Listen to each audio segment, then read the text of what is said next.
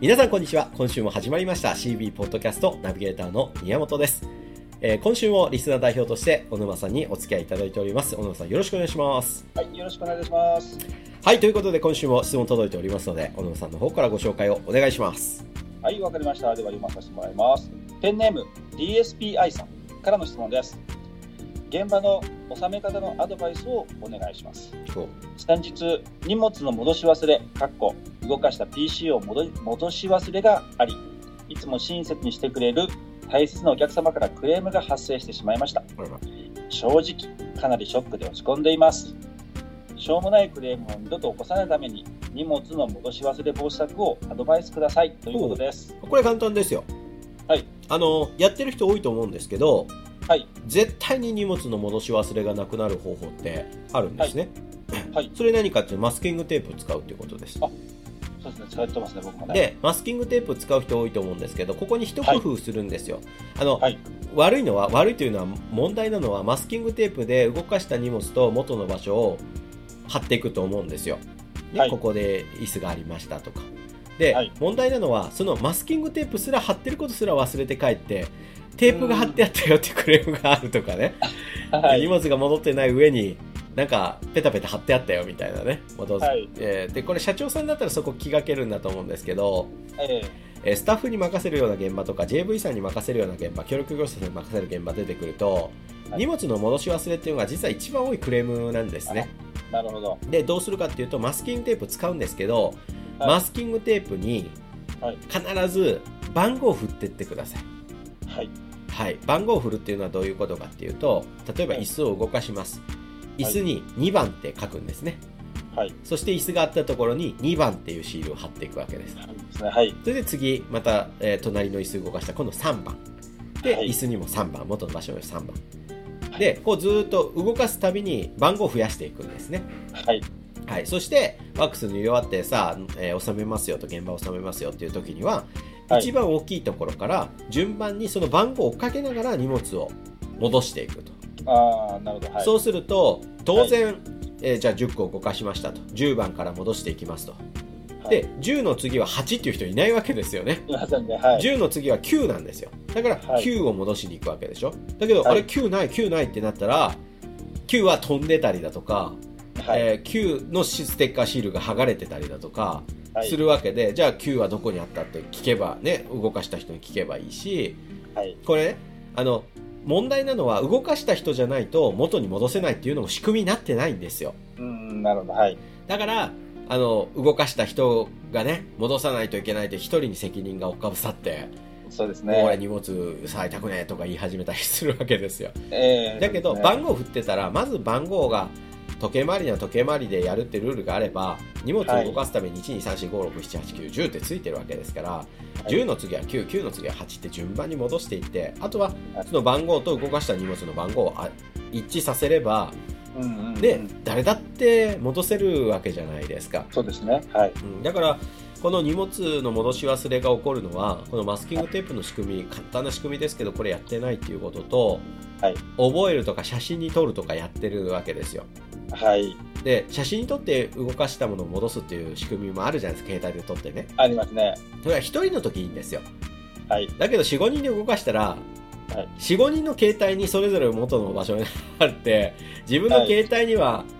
他人が動かしたものの写真はないわけですよねそうですねじゃあはい戻しようもないし戻ってるか戻ってないかもわからないわけですねはいだからみんなが共通で認識できるものって数字か言葉なんですようんで数字っていうのは間違いようがないので誤解のしようがないので、はいま、ぜひあのマスキングテープをね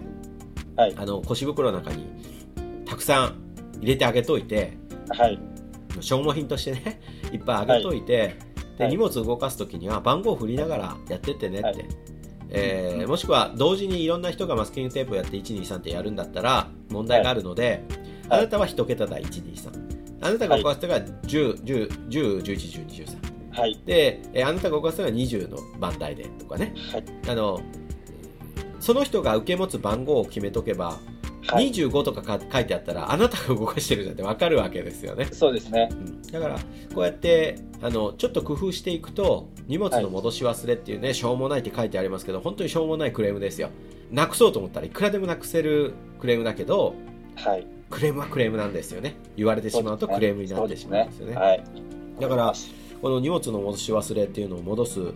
なくすためにはマスキングテープっていうこの仕組みが一番いいのでいいですね。もうぜひ使ってほしいなと思うんですけど小沼さんは使ってますか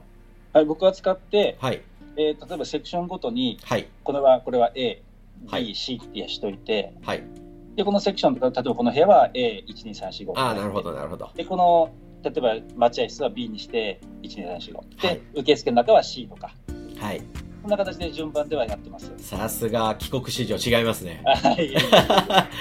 僕だったらいろはにホエトなのかない や ABC ですねまあこうやってルールを決めとけばでこれってその荷物が戻る戻らないのも本質的な問題はそこじゃないんですよそうですね。何かっていうとトラブルが起こったら仕組みで対抗しろってことなんですよねそうですね。トラブルが起こった時にみんなやるのは、はいその場が収まればいいっていうので、はいクレームの処理の仕方謝り方ね、はいえーいろいろ聞いてこられるんですけどそもそも根本的な問題はマスキングテープ動かした時の目印がないっていうことなのではい。で、はいさらにその人に依存した仕組みその人の携帯で撮ってるからその人にしか直せないとかねあのはい片付けられないとかねはい。いうのが大問題なのではい問題が起こるっていうのはその問題がこれから頻発しますよの最初の一歩目なんですよはい。これからいっぱいいろんなまずいことが起こる引き金になってますよこれってその最初の合図なんですよねうんクレーなるムほど。だからそれを見つけたら1個このクレームを潰すだけじゃなくてこのクレームそのものを根本潰しに行くとこれからたくさん出てくる似たようなクレームが全部潰れるのではい。費用対効果で言ったらあのものすごい額の損害を荷物を戻してないっていう、はいね、移動もかかればお客さんを潰すこともあればえーもしかしたもしかしたらね僕らありましたけどパチンコ屋さんでえあのアイスが入ってアイスクリーム入ってるーあーはい。ケースをね動かしてるんですよはい。で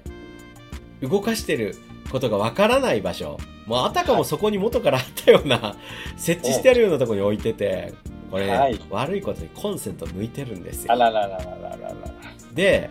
パッと見元からそこにあったよね感じになってるんですよら。なるほど。でコンセントのぬぬ動かしが抜けててえ全部溶かしちゃってー、これで50万くらいでしたよ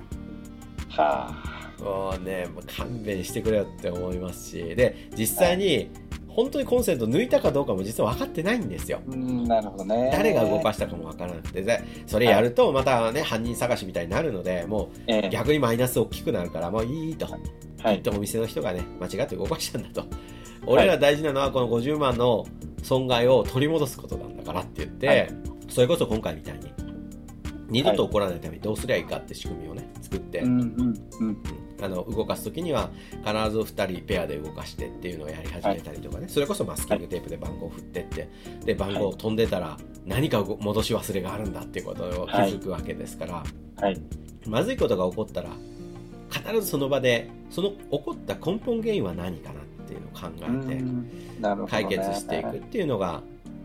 いいんじゃないかなと思ってやってきましたけどはい。結果的に僕は良かったと思うのでねそうですね。皆さんにもそれをアドバイスしますね。